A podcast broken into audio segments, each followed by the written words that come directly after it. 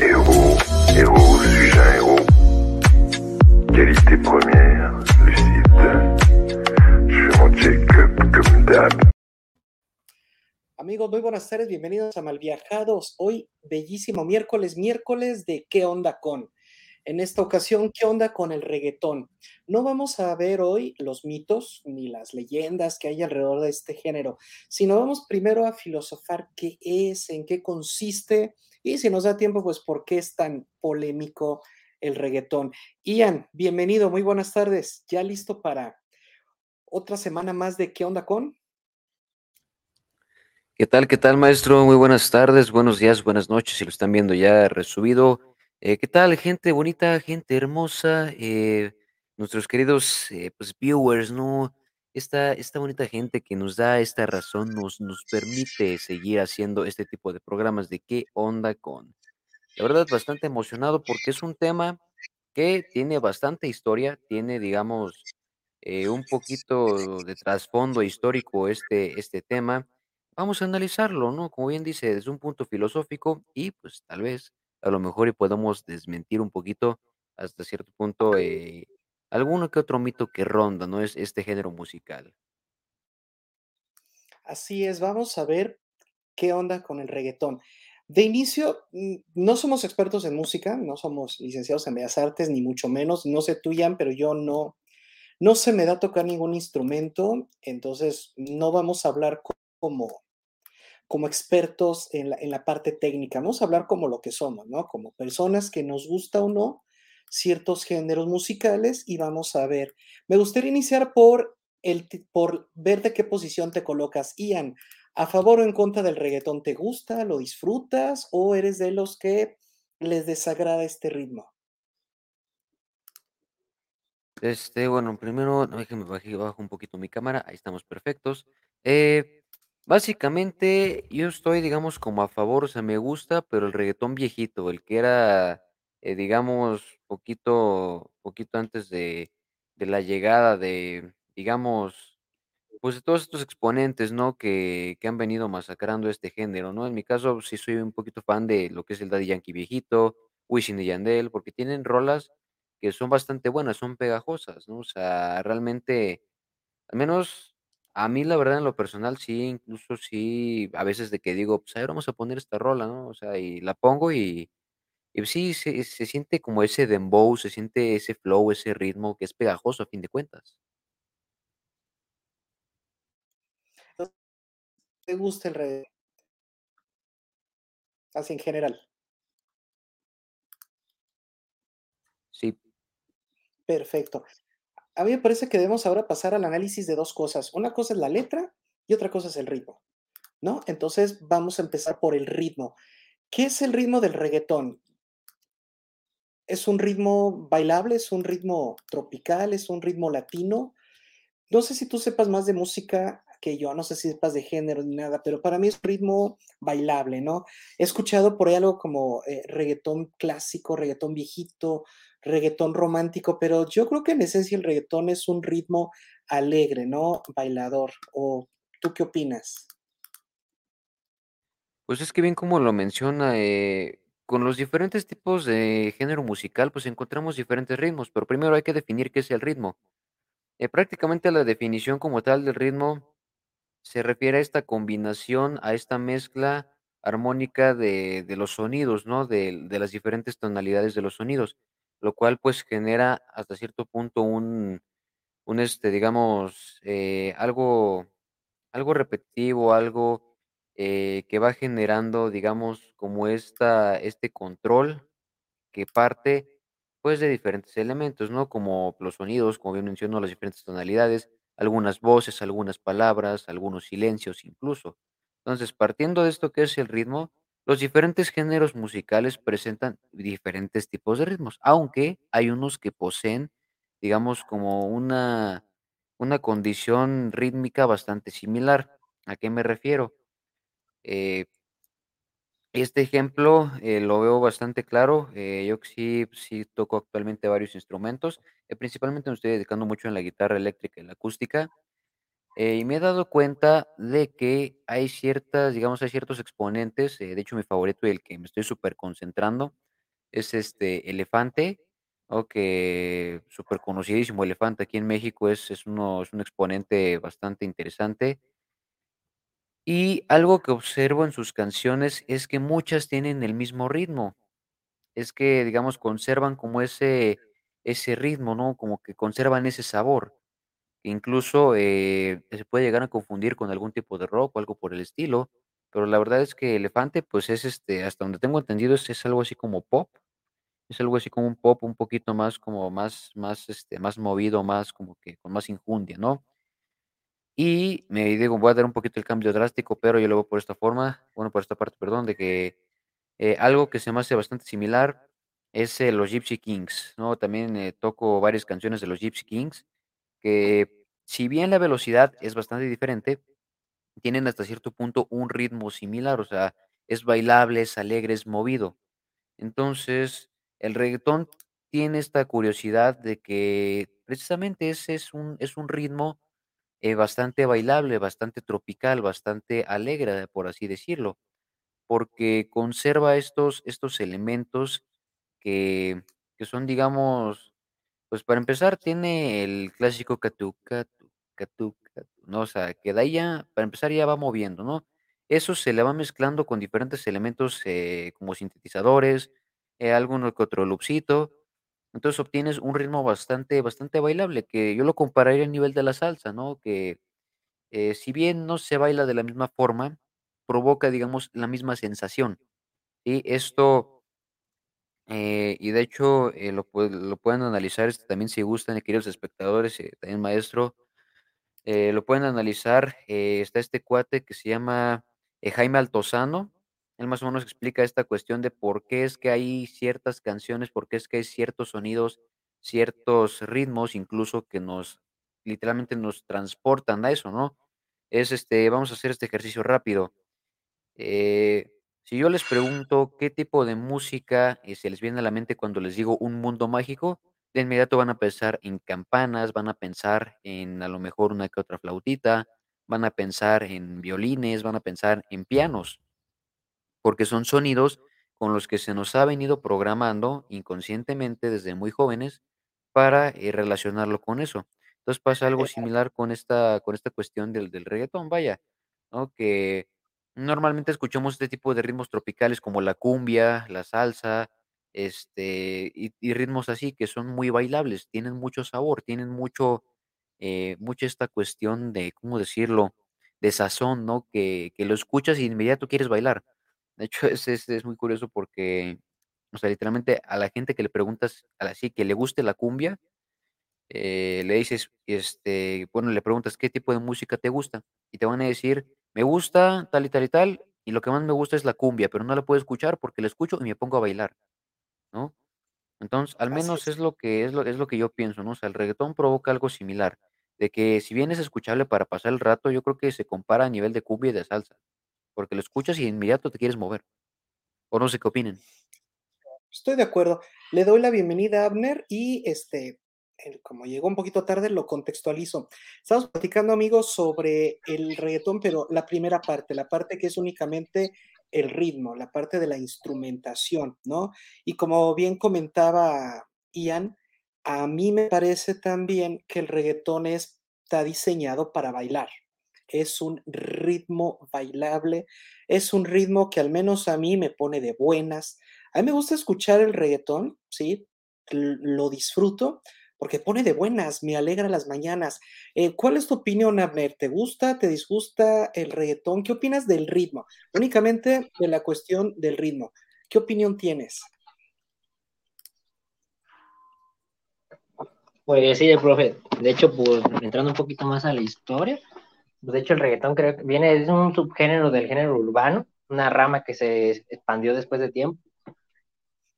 Y ahora con lo de, con lo del, así con lo que dijo Ian, sí tiene mucho que ver, de hecho también los instrumentos, pero reggaetón tiene una, una, un detalle muy interesante, que son los temas de tener en la mayoría de sus canciones o instrumentos de tonalidades bajas, o sea, que en, toquen en, a escala de graves, básicamente.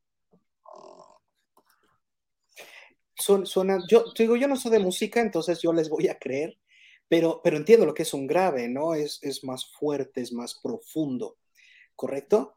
Mientras que los agudos, pues son más como, como ligero, como, ah, pues es que no se me ocurre cómo decirlo sin usar la palabra agudo, ¿no? Pero creo que queda claro. Lo bueno es que este programa no es de música, sino ya me hubiera visto muy mal. Entonces, estamos todos de acuerdo en que el ritmo es padre, el ritmo nos gusta, el ritmo es para bailar, el, ritmo es agradable, ¿no? Y como bien dice Abner, empezó como una especie de subgénero, como algo underground. Pero de hecho, pues reggaetón es una mezcla, ¿no? El nombre de rap y, reggae.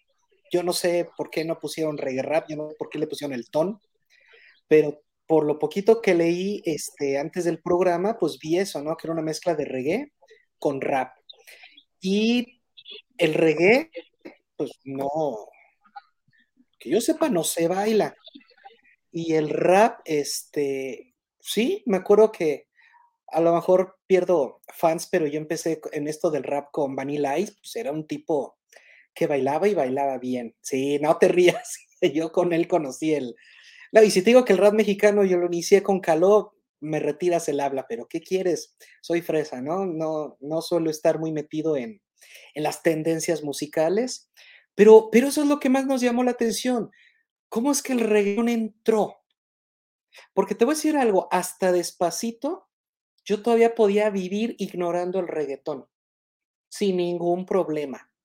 Escuchaba que se hablaba de él, se criticaba, bla, bla, bla, pues sí, pero yo podía vivir perfectamente, pasar de largo, hasta despacito me resultó imposible no escucharlo.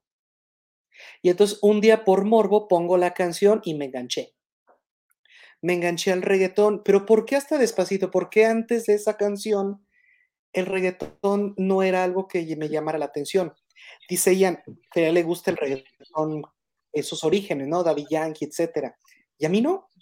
A mí me empezó a gustar hasta Fonsi, ¿no? Entonces estuve reflexionando y eso me lleva al siguiente tema que es la letra no sé lo que ustedes opinen, pero a mí me parece que Luis Fonsi logró ese gran éxito porque él pasó de la balada al reggaetón. Él no inició en el reggaetón directamente, tengo entendido, porque yo Luis Fonsi lo conozco desde que hacía sus, sus duetos o sus, o, sus agrupaciones con Alex Sinte, con quién más, con Cristian Castro, con quién más recuerdo, con Cristina Aguilera, también tienen una canción muy romántica, etcétera, ¿no? baladista. Y estarán de acuerdo que Luis Fonsi es un tipo talentoso, no te voy a decir que es el mejor cantante del mundo, pero es bueno, es buen músico, buen compositor, tiene buena, buen color de voz, pero era muy de la tabla media, ¿no? Yo creo que Luis Fonsi realmente no despegaba. Como que era popular, era conocidillo, pero nada especial. Hasta que entró al reggaetón. Y aquí es donde me, gustaría escucharlos. ¿El reggaetón salvó a Luis Fonsi? ¿O Luis Fonsi fue el que renovó al reggaetón? ¿O las dos? ¿Qué opinión tienen? Los escucho. Digo, si es que están familiarizados con Luis Fonsi, si no está en su repertorio, pues no pasa nada. Pero si sí, ¿qué opinan? Pues, profe, eh, bueno, primero que nada, con lo que mencionó de cómo se introdujo en la sociedad, pues de hecho fueron las clases más altas las que les llamó la atención y empezaron a imponerlo como una moda. Ahora, con lo de que dice, supongo que de Luis Fonsi también le gusta mucho porque ya se mezcló tanto las baladas como un poco del pop y se fusionó en el con el reggaetón actual, dando paso allá al salto división entre trap y reggaetón actual. Entonces, ¿tú crees que hay un reggaetón nuevo post Fonsi? Que ya hay, bueno, hay dos reggaetones entonces. Pues yo diría que es una como subrama.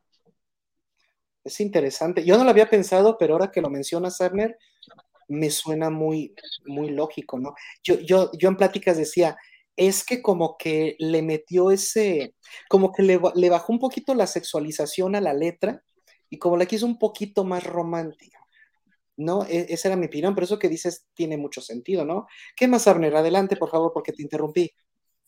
Con lo otro, de hecho, pues el reggaetón más clásico, de hecho, también tiene, hay unas letras que son muy románticas y no tienen nada de sexualización. Y de hecho, pues Ian no me dejará mentir porque también dirían que tiene varias, ¿sí o no, Ian?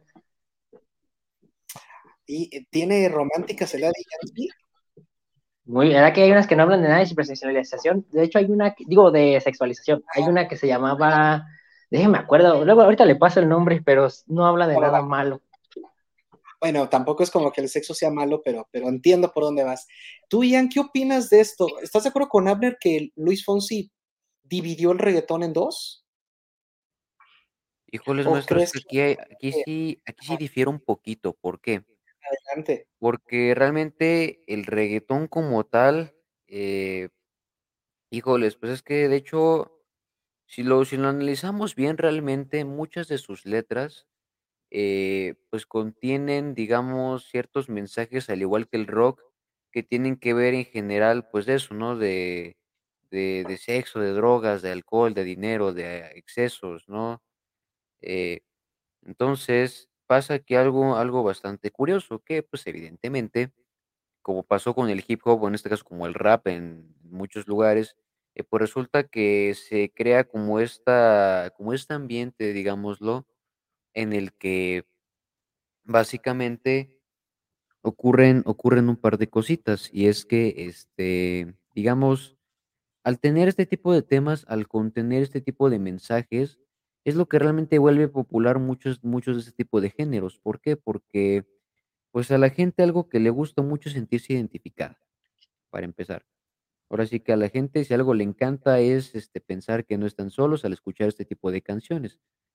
Así que esto, digamos, lo combinamos con las situaciones, eh, socioeconómicas de muchos países, porque de hecho este tipo de género, el como tal, el reguetón, pues empezó principalmente en zonas del Caribe, ¿no? Como Puerto Rico, la República Dominicana, Cuba, etcétera, etcétera. Que se fue después desplazando precisamente por esta como esta facilidad que tiene, ¿no? Esta, digamos, como esta esta tonada que es pegajosa. Ahora eh, yo no creo que como tal Fonsi lo haya revitalizado, sino que más bien, eh, pasa algo muy curioso, que el reguetón, al menos yo lo veo de esta forma, que es como, digamos, un recurso barato para renovar tu carrera. Y perdón la expresión, pero al menos yo lo veo así, ¿por qué? Muchos artistas que precisamente no se dedican a eso, realmente están tomando este este género como algo para renovar sus carreras, porque al ser tan comercial y al ser tan fácil, digamos, de componer, porque de hecho algo que menciona Abner es muy cierto, los acordes, de hecho, son muy, este, realmente son muy simples en ese sentido. O sea, de hecho, ahorita tranquilamente puedo sacar la lira y armar una canción de reguetón en menos de 5 minutos, o sea, así tal cual, porque los acordes no son muy complicados, o sea, literalmente metiendo un do, un la menor, un re menor y un sol, ya tienes ahí una base de reguetón. Solo tienes que meter el ritmito, ¿no? Ya sea el cachu, cachu, cachu, cachu, o meterle, no sé, algún otro ritmo. Este, con simplemente hacer eso, ya tienes tu base. Entonces, también aquí pasa otro tipo de fenómeno. Este sí no sé cómo funciona exactamente, pero resulta que muchas de estas canciones que tienen como que esa, esa tonalidad menor de, de acorde de, de do, no sé por qué, pero pegan durísimo. Si buscamos, ahorita si busco los acordes, un ejemplo de la canción Tusa, esa de la Tusa, este, no sé cómo se llame así el nombre, este, fino, pero yo soy, yo, yo, yo tengo entendido que esa, eh, digamos, como tal, esa, esa canción maneja ese tipo de progresión de acordes, que son acordes menores eh, en la escala de do, según tengo entendido. Y por alguna razón ese tipo de canciones son las que pegan. Por alguna razón son como que canciones que gustan mucho, ¿no? Al menos no sé ustedes, pero en mi caso no, no aplicó porque yo soy un poquito más como que de otro tipo de escalas, pero eh, se da ese, se da este, este fenómeno que es bastante curioso, eh, porque, o sea, repito, podemos hacer el ejercicio ahorita, este, de literalmente armar la base, ¿no? Es más, no estaría bueno, ¿no? Que al final de, al final del programa, los tres, este, im- echemos una improvisada acá bien, bien reggae. No, no sé, no sé qué les parezca la idea, pero pues, al menos estaría fino, ¿no? Echar una improvisada reggae. Perdemos Profe. viewers. Mande. Yo quería complementar algo que dijo Ian, que sí es muy cierto. Ah, ahora primero retocando el tema de lo de Luis Fonsi, no lo renovó él, pero sí le dio un gran impulso a su carrera, eso sí es algo innegable. Este, ahora con lo que dice, sí hubo muchos artistas que lo intentaron, pero hubo unos que fracasaron. Un ejemplo que se puede dar es, por ejemplo, Patti Cantú cuando se intentó meter al reggaetón no le fue nada bien. La verdad, sus canciones no pegaron nada. No, es, es que aquí hay algo bien interesante, ¿no? De hecho, han dicho entre los dos tantas cosas que podríamos hacer una segunda parte. Ahí va la primera. Ah, Ian hablaba de un ritmo, decía, no sé por qué eh, siendo tan sencillo mueve tanto a la gente. Bueno, porque tenemos un ritmo interno. O sea, eso no lo digo yo, lo dice la matemática, ¿no? Las, lo, la materia. Entonces tenemos una vibración interna, entonces obviamente va a haber ritmos que, nos, que se nos hagan más agradables que otros. Primero. Segundo, eh, yo no soy especialista en arte, pero sí estudié filosofía del arte, obviamente, es una de las materias obligatorias en la carrera y tuve la suerte de que me dio clases el decano de la universidad y uno de los grandes expertos en arte en, en, el país, sobre todo en teatro. Y el señor ha ganado premios internacionales como director y actor. Entonces, a lo que voy es esto. Él mencionaba que para empezar el arte es subjetivo, de entrada, ¿correcto? Entonces, el arte no tiene por qué ser forzosamente complicado. Simplemente tiene, es un ejercicio de creatividad. Entonces, en ese caso, yo no le vería, yo no le restaría importancia al reggaetón por ser, digamos, fácil de, de armonizar. Porque si solamente va a ser arte lo que es difícil, pues entonces define que es difícil. ¿A, ¿A, qué voy? A que para mí es difícil el reggaetón, porque yo no tengo talento para, para la música.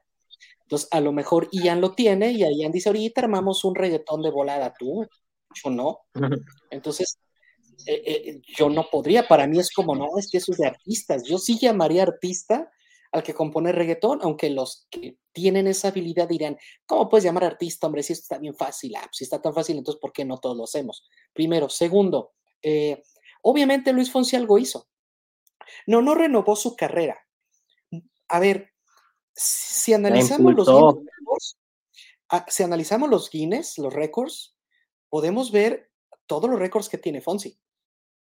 O sea, ¿tú crees que salvó o renovó o potencializó su carrera, yo digo que puso al reggaetón. A saber, ¿cuántos años tenía Daddy Yankee con el reggaetón? Ahí luchando, ¿no? Ahí tratando de colocarlo en el gusto de la gente.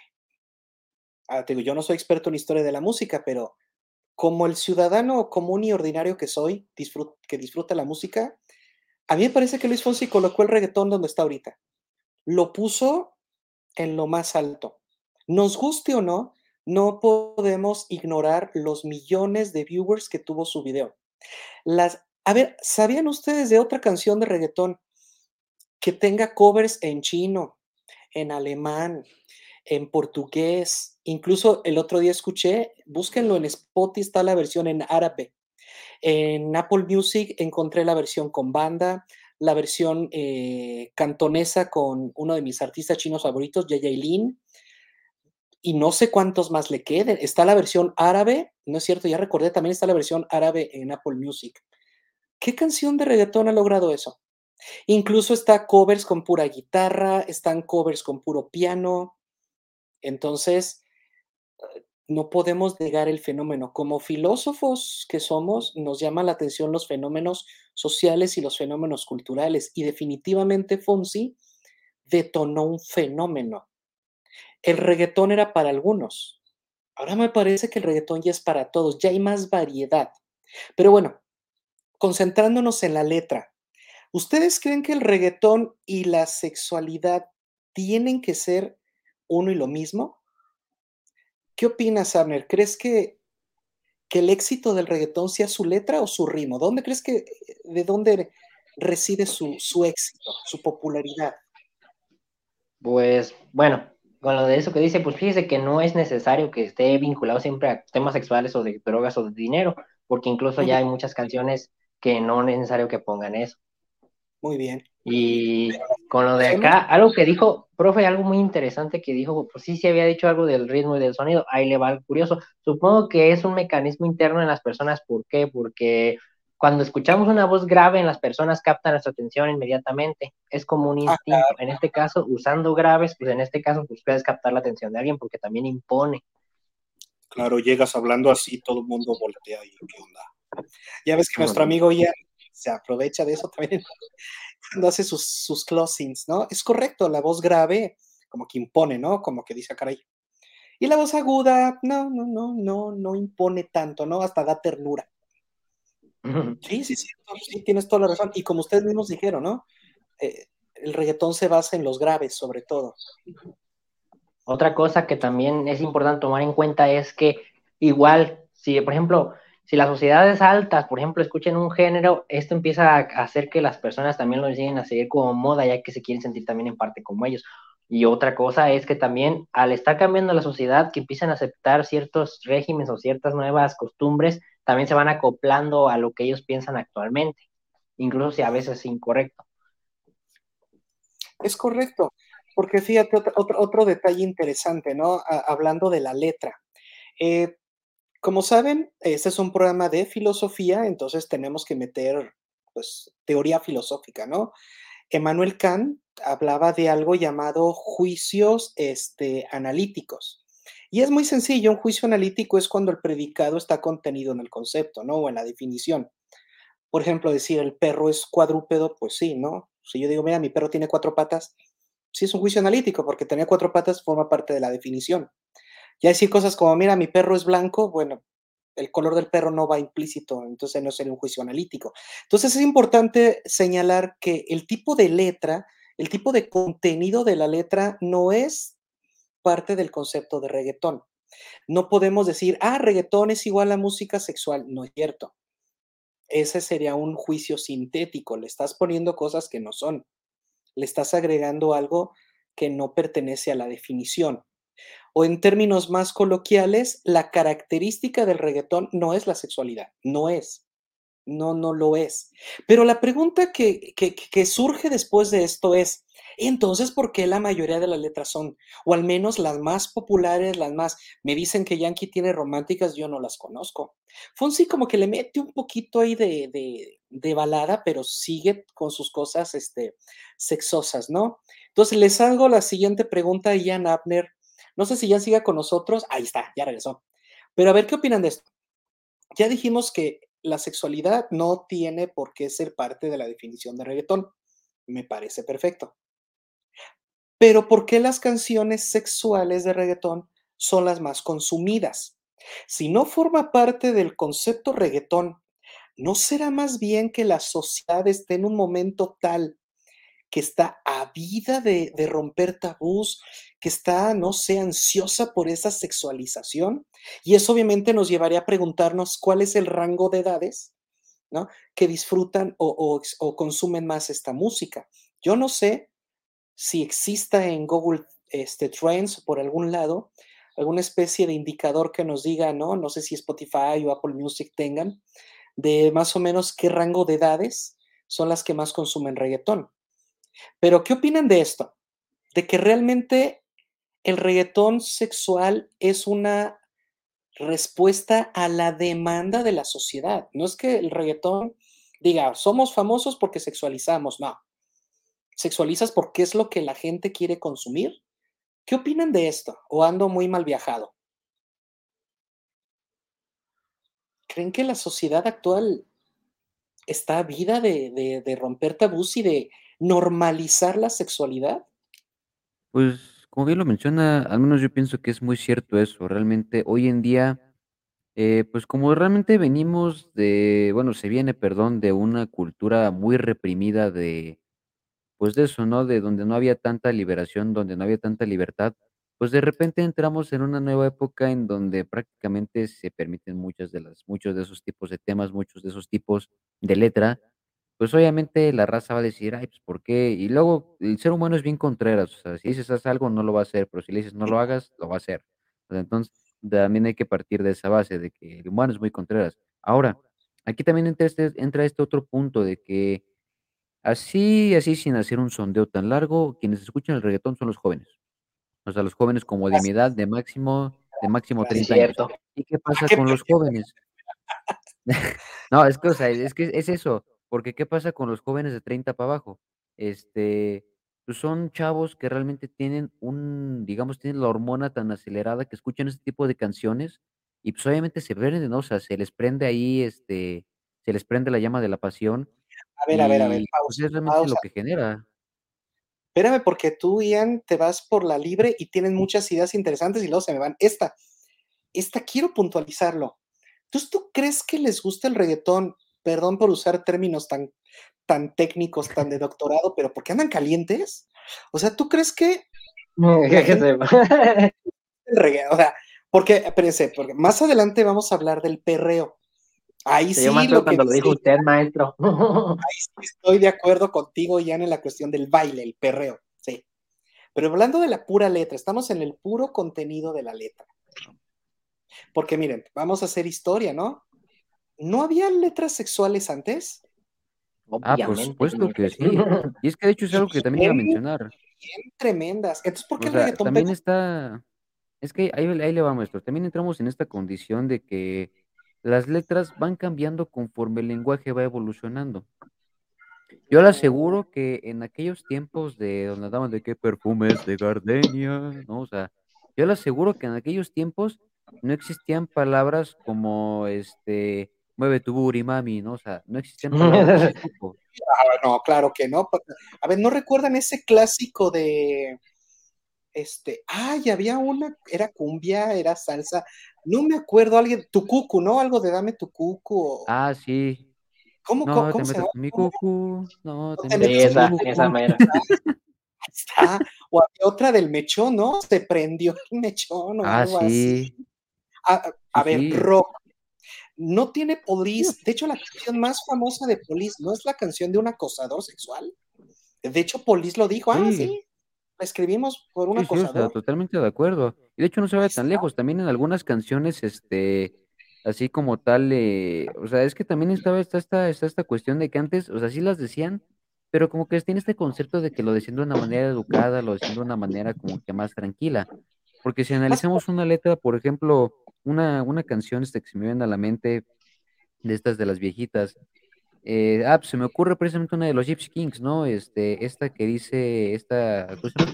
Que se llama eh, ay, que se fue el nombre de esta canción. Eh, ah, pues esta que se llama eh, Lloví Llova, o sea, literalmente habla, habla de, de un señor que está con una niña, literal, o sea, con una morra que estaba todavía chiquita. ¿Y qué es lo que claro. dice la letra? Dice, este, ay, niña, no, no sé qué, yo te encuentro solita por la calle, ¿no? Este, cada día yo te quiero más, no sé qué, no sé qué, cada día yo te quiero más, cada día yo te quiero más, o sea, literalmente le estaba acosando, le estaba siguiendo, le estaba todo o sea, le estaba casi que queriéndola secuestrar, pero lo hacía de una manera como que más, lo decía de una manera más tranquila, más educada, ¿no? O sea, entonces, Escuché una canción de Mijares. o sea, las letras realmente han venido cambiando conforme el lenguaje va evolucionando y también la forma en la que se dicen las cosas. Porque hoy en día también algo que tienen los jóvenes es que son hasta cierto punto un poquito más directos en esa cuestión, ¿no? O sea, literalmente, eh, o sea, yo llegué a un punto incluso, o sea, también sí lo confieso, en el que prácticamente yo sí también llegué a pensar así, de que luego cuando me preguntaban, oye, pues tú qué buscas, ¿no? O sea, ¿tú qué tipo de relación quieres? Yo le dije, pues la neta, yo nomás quiero una costón de una noche, yo quiero algo informal, punto. ¿no? O sea, ¿por qué? Porque precisamente se vienen cambiando este tipo de, de mentalidades y de pensamientos, ¿sí? O sea, y no en mal plan, sino porque, pues, eh, o sea, simplemente dije, ay, pues, o sea, ¿qué, puede pasar, no? O sea, ¿qué puedo ganar, qué puedo perder, no? O sea, gano experiencia, pierdo, ¿qué? Pues pierdo, no sé, a lo mejor mi tiempo, dinero, quién sabe. Pero entonces eso, viene esta condición de, de la cultura, de, del entendimiento, sobre todo también, también un poquito de la libertad, porque hay que recordar que en aquellos tiempos de los 1800 y pico, la gente no era tan libre, porque había cierta represión por parte del gobierno, por parte de la misma familia y por parte de la sociedad. Hoy en día, literalmente, eh, podemos tener tanta libertad a tal punto de que pasan eh, situaciones como las marchas, las manifestaciones en la Ciudad de México, y de todo tipo de manifestaciones, ¿eh? No quiero decir que sea malo manifestarse, sino que si tienen más libertad, vaya. Porque, a ver, recordemos así rápido. ¿Qué pasó con el 2 de octubre? O sea, literalmente antes había mucha represión en cuanto al, digamos, a la, expresión, y ahorita no. Entonces se viene como que, como que pasó algo muy curioso, que se le dio mucho poder a la juventud y explotaron. No supieron qué hacer con ese poder de la libertad. Y pues ahí está el resultado. O sea, como bien menciona, la empresa del reggaetón, y le digo que sí canciones románticas, de hecho, este, Daddy Yankee ahorita me puse a buscarlas. Hay una que está muy buena, que me gusta mucho, se llama Llamado de Emergencia. Ándale, esa Este, misma. literalmente habla de, del cuate que se está muriendo y que le dice a la chava, es que yo no puedo, o sea, yo no puedo vivir sin ti. Literalmente me estoy muriendo, o sea, yo necesito que me des electroshock, necesito que me des un suero de amor, ¿no? O sea, y no viene nada sexoso en la peli, en la canción, ¿no? O sea, otro ejemplo que se viene a la mente, este Chino y Nacho, ese creo que, creo que no es como tal reggaetón, pero creo que sí entra un poquito, es como un reggaetón pop, con esta canción que se llama, este, no, Mi Niña Bonita, un- una super canción que, o sea, durante mucho tiempo me encantó de que yo la escuchaba para todo, ¿no? Y este, y entonces es eso, o sea, como tal, la gente es lo que lo pide, ¿no? O sea, y por lo mismo de que menciona, o sea, se ponen calientes, o sea, la letra los calienta No, no lo y comenté, lo comentaste tú. bueno, No, eh, lo, lo coment- bueno, lo comenté yo pues. Entonces, los adolescentes pues se calientan, ¿no? O sea, est- están muy, son muy calenturientos, hay que admitirlo, o sea, ¿a poco no le pasó a usted, maestro? Alguna vez me imagino que, o sea. O fuerza sea, que en algún momento se, se puso acá bien horny, entonces eh, ocurre, ocurre esta situación, ocurre, ¿Con el ocurre este tipo de, no, o sea, pues que a usted se puso horny así, así que en algún momento escuchó una canción y le recordó a una novia o a alguna chica que le gustaba demasiado y dice, No, ah, que quisiera Ahora, cabrón, muy separado la música de esas cuestiones. No sé si tenga que ver por, no sé, mi formación eh, educativa o mi personalidad, no sé, pero cuando pienso en música, pienso en música. No sé, yo disfruto la música así, disfruto, puede ser que disfrute la pura letra, disfruto el puro ritmo, pero nunca lo he usado o lo he visto como, como una preparación para, tengo entendido pues que hay personas que sí, este, preparan el ambiente, ¿no? Con música, ¿no? Y hay cierta música romanticona que va, o sea, estoy, estoy de acuerdo que, que si no tú chica eres invitada con este chico que te trae ganas y llegas a su casa y te, te pone reggaetón para crear ambiente, pues como dice ella, ¿no? Algo quiere y no es dinero, estoy, estoy de acuerdo. Exacto, Pero, exacto. pero no, yo no soy de los que mezclan esas cosas. O sea, de hecho, si voy a compartir música con alguien, decirle, oye, mira, escucha esta canción, eh, no pondría reggaetón. Para mí el reggaetón es algo muy personal, muy privado, es algo que disfruto yo para estar, para ponerme de buenas, me despierto en la mañana y pongo reggaetón para alegrarme, pongo reggaetón para dormir, para, dormir con, con ritmo, ¿no? Acá, contento, pero no, no, mez, no, no soy de los que mezcla música eh, con esto. No sé si es por ahí por donde ibas, Ian, pero, pero si ya estamos diciendo que el sexo no tiene por qué ir de la mano del reggaetón y también hemos dicho que hay canciones bien sexuales. El otro escuché una de Manuel Mijares, que es el señor Mijares, o sea, toda una institución en música, una canción que dice, no, no recuerdo la letra así textual, pero habla de, te estuve esperando, llegaste con tu falda de colegiala, y este, ¿qué tendrás tú que no tienen las demás? O sea, es una niña de colegio. ¿O qué me dices de esta de Caló, que esta, ¿qué? Colegiala, ¿no? Colegiala, colegiala, mi linda colegiala. O sea, no sé ustedes, pero para mí colegiala es menor de edad, para mí colegiala es MP. No sé si haya colegios de mayores de edad, pero suena colegial y yo pienso en, en ¿La adolescente, P ¿no? qué Entonces, significa, profe? MP, ¿Perdón? sí, entiendo. ¿La P qué significa? Ah, ya Misterio. entendí, olvide. aguas. Entonces, ¿por qué si ya se hablaba del sexo y todo, el reggaetón ahora se especializó? Tengo una teoría y se las comparto. Y ahora me gustaría empezar esta ronda con Abner, ¿no? Que casi, casi no participó en la anterior. A ver, Abner, y después Ian, obviamente, ¿no? ¿Crees que la sexualidad que está tan metido en las letras del reggaetón obedezca a una especie de como criterio de diferenciación con el resto de los ritmos? Como una especie de, pues es que lo que nos caracteriza es que abiertamente hacemos canciones sexuales, porque es lo que el público quiere, es lo que el público pide, es lo que el público consume. Y aquí sí estoy de acuerdo con Ian, sí es más consumido por los jóvenes. Digo, yo voy más por el ritmo, yo. Pero habrá personas que buscan reggaetón por la letra. ¿Tú qué opinas, Abner? Habrá quien Mira, diga, pues, es. Para... Ah, bueno, siga, siga, siga, siga. No, eso, ¿tú crees que haya personas que digan, yo escucho reggaetón por la letra? Habrá quien diga, por la letra Sí, me gusta. claro que sí, profe. Cuéntame. Y la razón es muy simple, porque por ejemplo, hay personas que, por ejemplo, es que hay que aquí juega algo muy interesante, que es el papel del deseo. Y cuando una persona escucha eso y está imaginando, la sensación de ser deseado por otra persona les puede generar cierta como sensación positiva o de ego. Eso es muy interesante. A ver, cuéntanos más. Me parece. Porque yo tengo. Bueno, hace tiempo les cuento la anécdota. Una, una señora me dijo: ¿Cómo que escuchas banda? Tú, un tipo tan culto y leído, escuchas banda. Y yo mm, dije: Pues, ¿qué tiene que ver una cosa con otra, no? Y me acuerdo que le dije: es que como filósofo me gustan los fenómenos culturales y sociales y la banda tiene este gran poder porque te permite bajar estándares, es decir, ves a un tipo como tú y como yo, gordito, chaparrito, morenito, mira, ve las mujeres que tiene, ve las mansiones, ve los tigres que se compró, ve las piscinas, ve que ve cómo es de exitoso y cómo amasó una gran fortuna. Es decir, no necesitas ser rubio de un 80 ojo azul para poder tener todo eso.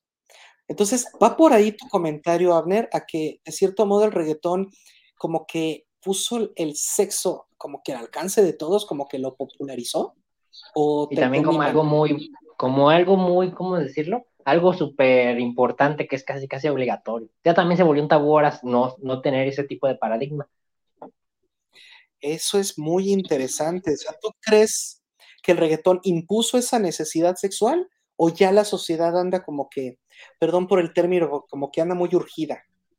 Lo que pasa, profe, es que una de las cosas que se juega mucho aquí es que muchos creen que con todo este desmadre ya que todas las personas nunca jamás vivieron eso, aunque obviamente hubo personas en sus tiempos que salieron del estándar, Muchos, por ejemplo, lo hacen porque creen que con eso van a lograr una felicidad o un punto pleno. Y es que también esto es muy grave porque actualmente las nuevas sociedades están diciendo que al hacer esto y hacer eso te vas a sentir libre, te vas a sentir bien, que en parte no es cierto porque cada persona es un mecanismo diferente en su mente y a veces no les va a dar esa libertad, sino nomás una sensación igual de vacío. Es como ahorita lo que, el problema que tienen muchos de que, de ese individualismo que mencionó incluso Ian, que ahora solo el yo importa y que según que con eso vas a ser feliz, pero no hay garantías y cuando llegas a ese punto ya no hay retorno y te puedes sentir súper miserable y tienes una caída tremenda. Sí, ¿qué opinas, Ian? ¿Estás de acuerdo? Pues ciertamente, y de hecho eh, también sucede esta cuestión de que, la verdad, también lo que se me estaba olvidando comentar, sucede algo curioso y es que también como que se ha venido manejando esta cuestión cultural de que para que haya una canción tienes que tener buena voz. O sea, tienes que tener una voz bonita para que puedas cantar. ¿Y qué pasa con estos artistas del reguetón generalmente? ¿Qué es lo que provocan? Eh, bueno, ¿qué es lo que hacen? Normalmente utilizan pues autotune, ¿no? Utilizan eh, sintetizadores este, para cambiar su voz, alterarla, porque muchos realmente no tienen una voz que digamos muy buena. Así que también entra esta condición de que al no tener una buena voz, como que la gente dice: "Ay, guácala, ¿no? O sea, canta re feo", sin importarles la letra y sin importarles el ritmo, simplemente dicen: "O sea, canta feo, punto", ¿no?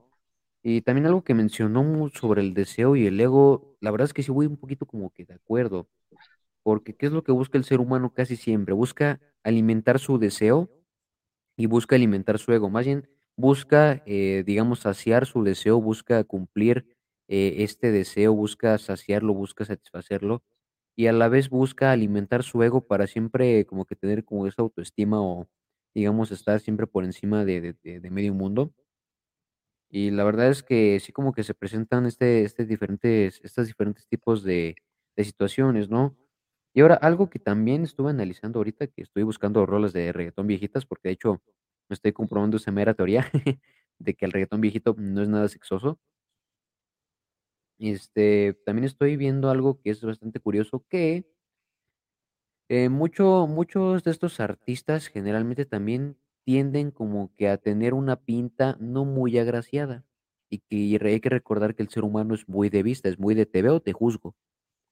Y estos artistas generalmente pues suelen ser personas tatuadas, eh, que parecen cholos, ¿no? Que tienen sus cadenotas de oro, sus gorras, este, todas esas así como que planitas, toda la cuestión. Entonces, Vemos que aquí no solamente entra esta parte de de que sea la letra, sino que a veces también es como tal el el aspecto del artista, ¿no? Desde cómo canta hasta cómo se ve y cómo se viste, incluso cómo actúa.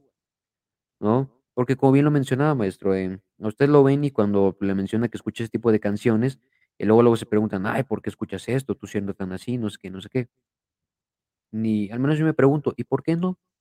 O sea, fuera de que le gusta estudiar los fenómenos, este, sociales, ¿por qué no escucharlo? O sea, ¿qué a fuerza el hecho de tener una formación académica significa que debes de a fuerza seguir unos estándares? ¿Significa que tienes que seguir los mismos paradigmas? Y no por ser chairo ni seguirle la contraria, eso que quede claro, no por querer ser contreras, sino que, o sea, yo digo, ¿por qué? O sea, ¿qué a fuerza el hecho de que yo tenga ciertos títulos o que sea de cierta alcurnia significa que ya tengo que comportarme así? Pues claramente no, o sea, no, o sea, realmente entra esta cuestión de que hay que entender que también somos seres humanos y que tenemos un libre desarrollo. Ahora, eh, otro punto importantísimo que se me está olvidando comentar, y de hecho esto vamos a hacer el ejercicio y voy a hacer la pregunta. Este, cuando se les viene a la mente la palabra eh, canción de amor, ¿qué es lo que entienden? O sea, ¿qué es lo que se les viene a la mente cuando escuchan el término canción de amor? Lluvia de ideas, ritmo lento o semilento, este, un, un vocabulario bastante, bastante, este, un campo semántico tradicional como te amo, te quiero, pienso en ti, sin ti me muero, vuelve, este, no sé, frases muy, muy típicas, ¿no? ¿Qué se te ocurre, Tierner? Pues yo voy más enfocado, digamos, a más que nada el pensamiento, porque en la música hay muchas canciones de amor que tienen un ritmo demasiado rápido, incluso a veces violento, y aún así no deja de ser la letra mala. No, pero Eh, todo, ah, pues- Ian, eso te viene a la mente luego, luego. Así, Ese te vino a la mente. Híjoles, es algo complejo, pero diría que canción de amor, pues es eso, un ritmo lento, suave, no tan agresivo, eh, acordes, eh, pues como bien mencionaba Abner, pues que sean un poquito graves, un poquito dulces, eh, y hasta cierto punto tristes, porque le dan como que ese toque, ese plus. Y este, también se me viene a la mente eh, pasión, se me viene a la mente pues la llama, una llama ardiente, ¿no? O sea, palabras, digamos, sensuales, coquetas, eh, mo- así que también se me viene a la mente, pues eso, ¿no? O sea, melancolía y, y caricias, nostalgia. sí, melancolía y nostalgia. Entonces, ¿por qué hago este ejercicio? Sí, ¿Por qué hago este ejercicio? Porque precisamente eh, eso es lo que contienen muchas de las canciones de reggaetón viejitas. Si las analizamos así, letra por letra, eh, eso es lo que contienen. Entonces, eh, realmente el que el creer que el reggaetón es meramente sexual es una total y completa falacia, porque no es así. Que no te guste cómo cantan los artistas, que no te guste a lo mejor el ritmo, ese ya es muy tu problema pero como tal las canciones no deberían de ser así. El ritmo se ha venido manejando así precisamente por todas las cuestiones, por todas las condiciones que ya venimos mencionando. Entonces ahora yo lanzo esta pregunta, lanzo esta pregunta así, este, digamos, ahora sí que así sin meterle mucho, mucho coco. La verdad, la verdad, ¿consideran que el reggaetón actual está bien o mal planteado?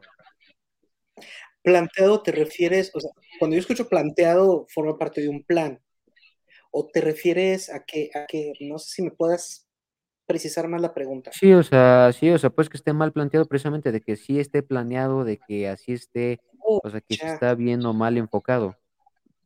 Mira, me gustaría bien enfocado. hacer unos comentarios. Primero, hablando de letras aparentemente eh, justificadas por el ritmo, pero que si le quitas la música, si le quitas, dicen cosas. Por ejemplo, recuerdo a Alejandra Guzmán hacer el amor con otro, ¿no? O sea, y ahí no se escandalizaban tanto como ahora con el reggaetón. Pero ¿qué pasa? Que Alejandra Guzmán es una mujer adulta cantando canciones para adultos. Yo he notado este fenómeno que he vivido más que ustedes. Antes, para s- la- la- los artistas eran adultos. O sea, si revisamos los grandes artistas, Camilo Sesto, Julio Iglesias, era gente grande, ya de 30 para arriba, ¿no? Un chavito de veintitantos era como que tú qué.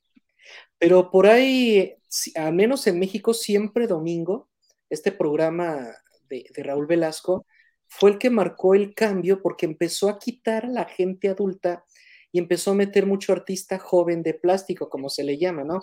La generación de plástico. Y entonces le, dieron la fama y la popularidad a los jóvenes. Entonces los jóvenes, ¿qué podían, qué podían cantar? Los jóvenes no podían cantar las canciones que a un adulto, un maduro, les queda bien. O sea, tú escuchabas a Ana Gabriel, ¿no? Cantando, amiga, sé que estoy quitándote al hombre de tu vida. O sea, ve, es una canción que habla de que la amiga le dio baje, pero nadie se escandalizaba con Ana Gabriel. ¿Correcto? Se pasan de lanza. Sí, pero ahora un chavito diciendo eso, es como que, ¿qué te pasa? O sea, ¿cómo se te ocurre? Será más bien que el hecho de que ahora sean los jóvenes lo que, los que lo cantan, lo que está escandalizando. Ahora otra cosa, es, no es cierto eso de que el tatuaje y que son mal encarados y nada. Yo soy Tim Fonsi, que yo sepa, al menos visibles, Fonsi no tiene tatuajes. Y feo no es y canta bien. No, sí, pero o sea, yo hablo de los, de los, de los, de los anteriores, o sea, de sus predecesores.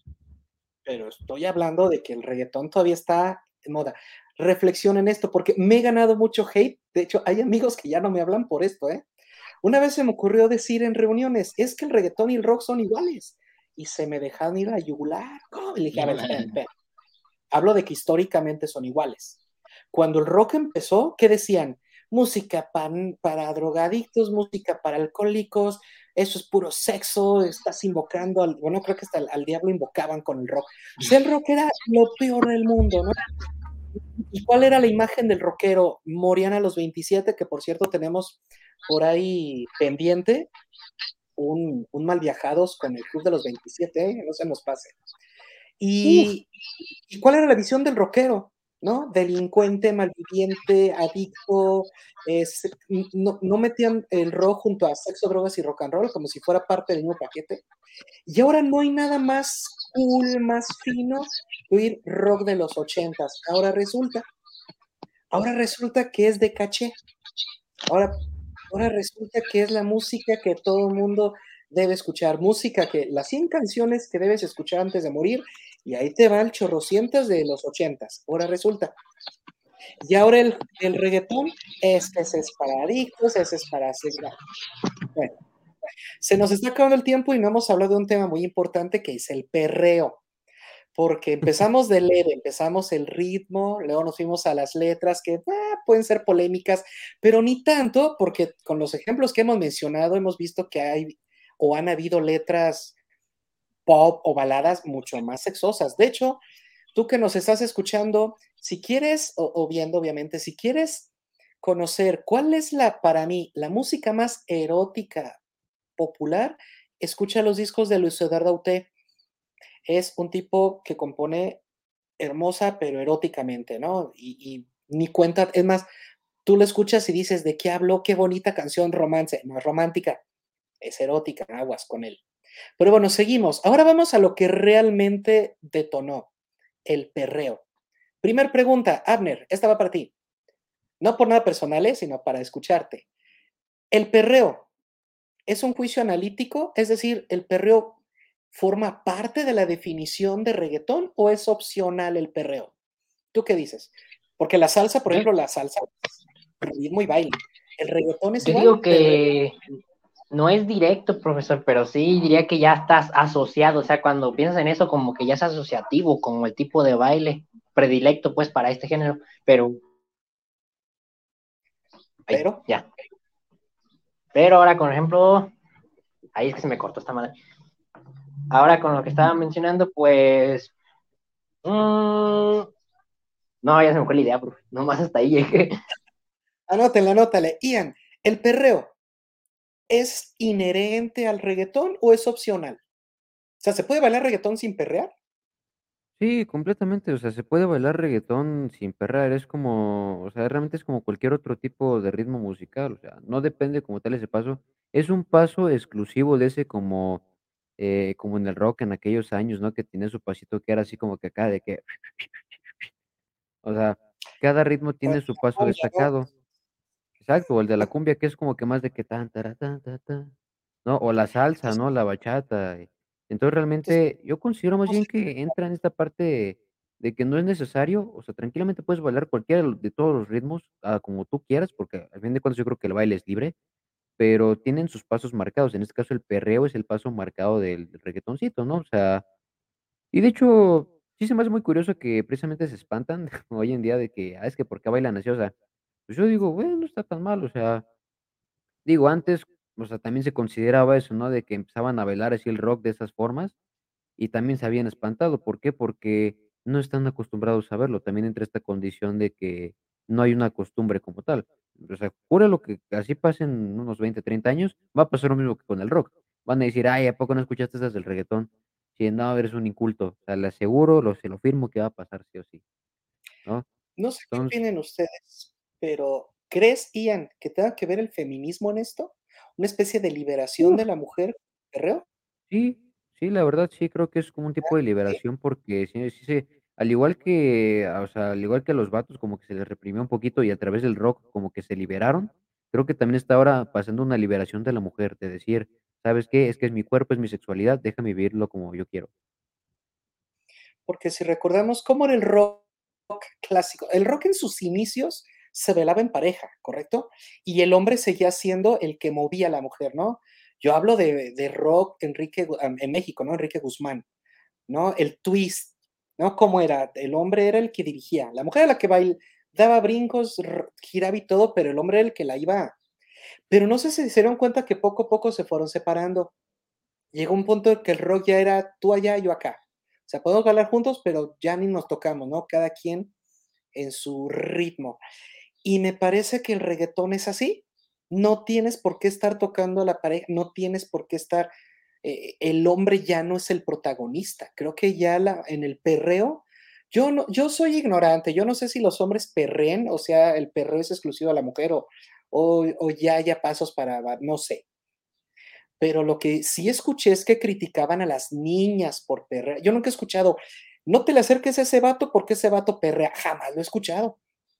Pero sí he escuchado de hija, no andes perreando porque ese es baile de ya sabes, ¿no? Entonces, por eso me llama la atención y yo como filósofo me pregunto, ¿será que el perreo es exclusivo de la niña? Pero cuando veo bailes de perreo digo, pues ella, dirían por ahí, ella perrea sola, ¿no? Ella baila sola. E- e- El hombre está ahí como de adorno, ahora es yo bailo y tú ahí te quedas, tú nomás quédate, ya no necesito que me muevas, ya no necesito, yo disfruto. Y me parece que entonces el hombre dice, ah, pues mejor, mejor para Sí. mí, ¿no? Ya no tengo que esforzarme en los pasos. ¿O creen que ando muy equivocado o, o hay algo por ahí de por qué el perreo es pues, tan popular?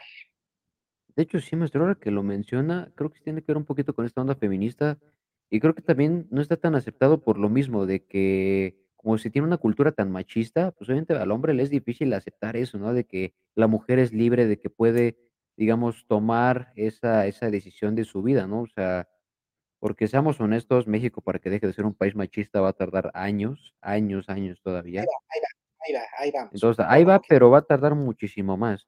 Entonces, Sí, eh, se sí, se vienen este tipo de situaciones, ¿no? De que realmente, o sea, si se fija, precisamente se critica mucho a la mujer, ¿no? De que dices: "Es que porque haces esto, es que date a respetar, es que no sé qué, es que no sé qué, lo del otro aquello".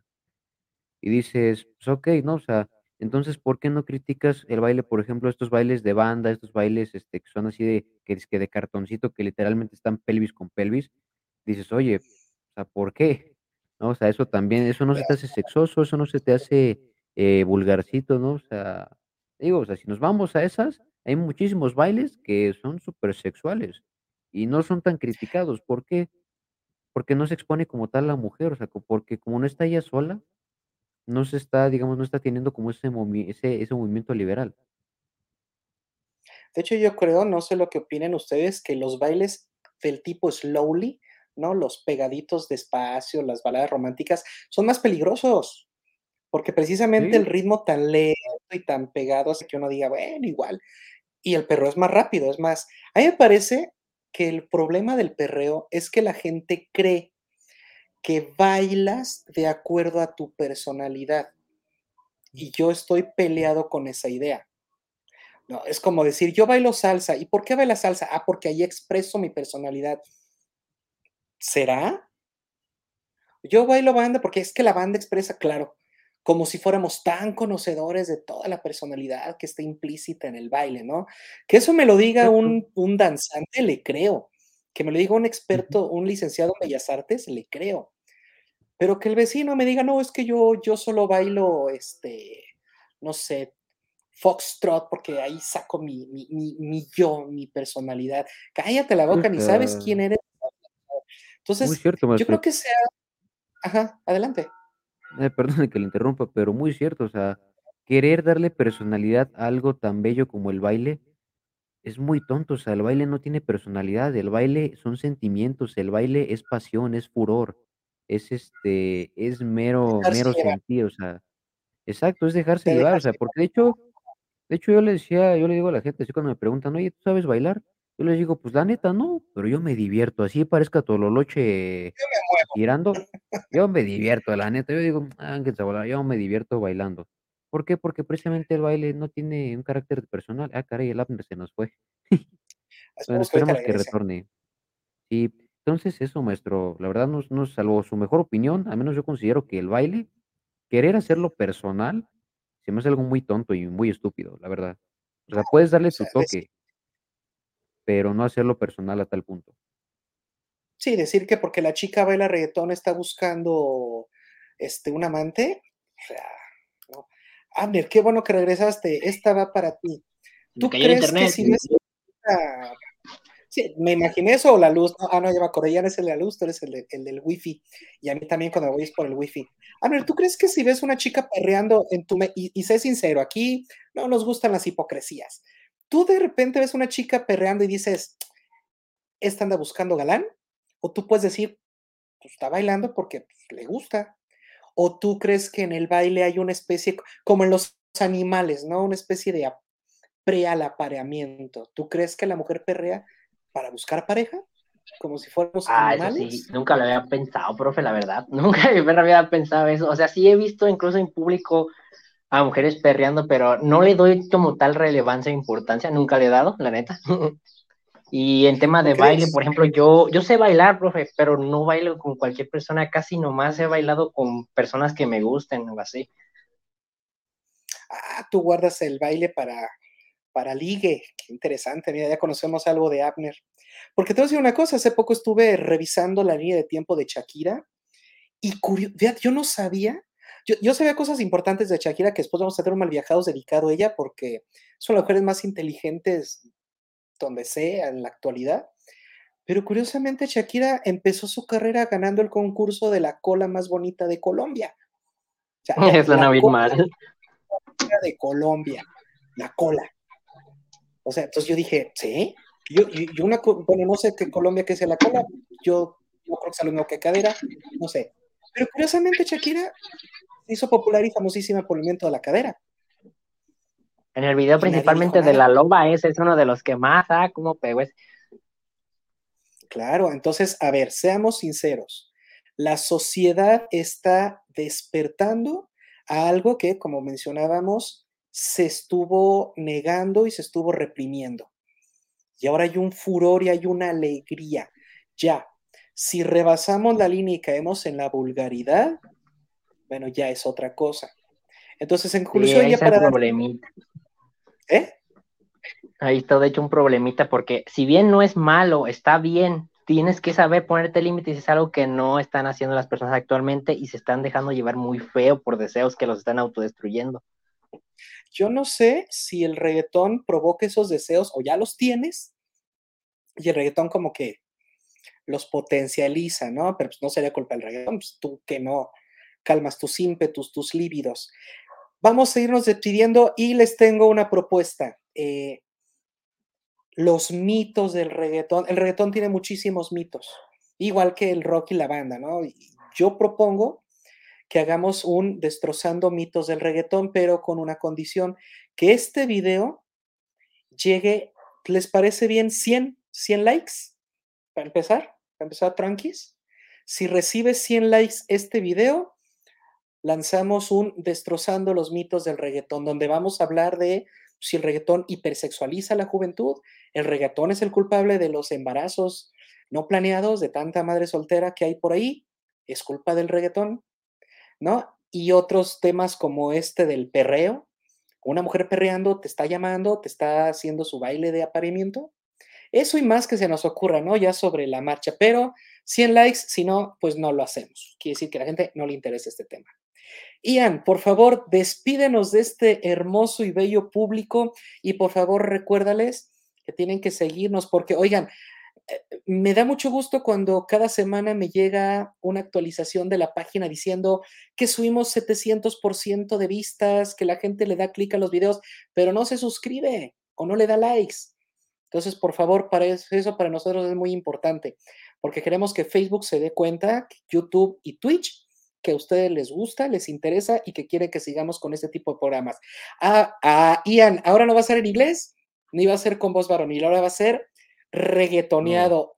efectivamente, maestro. ya este esto, esto lo venía pensando. este programa no se va a borrar. Este programa va a pasar a la historia por el reggaetón de Ian. De hecho, ojalá nos esté viendo una improvisación. Déjate llevar. A ver, espero que se escuche bien. ¿Se escucha bien? Sí, ¿tú cómo lo oyes, Abner? Perfecto. Sí, se ve bien. Vamos a echarnos una improvisación porque, no sin antes, queridísimo público, como dice el maestro, voy a aprovechar mi, tono grave de voz para recordarte que le des like, que nos sigas en las redes sociales de Mal Viajados, TikTok, Instagram, Facebook. Aquí en Facebook activa la campanita por si no te llegan las notificaciones de los directos para que puedas escuchar mi angelical voz. Ahora sí, vámonos con una improvisación, despidiéndome y recordándote el por qué debes de seguir a Malviajados y el por qué debes de rifarte.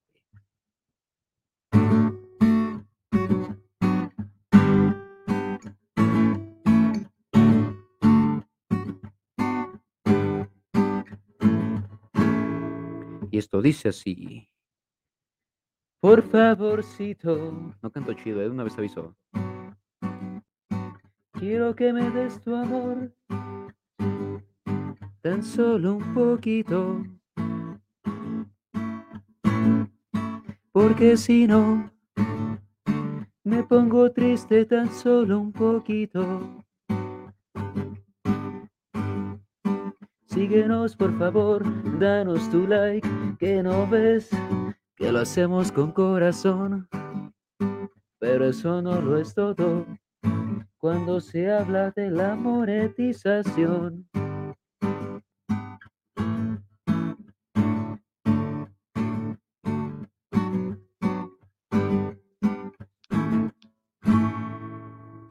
Así que eso fue todo. Gracias por escucharme con esta bonita improvisación a la cual llamo un poquito.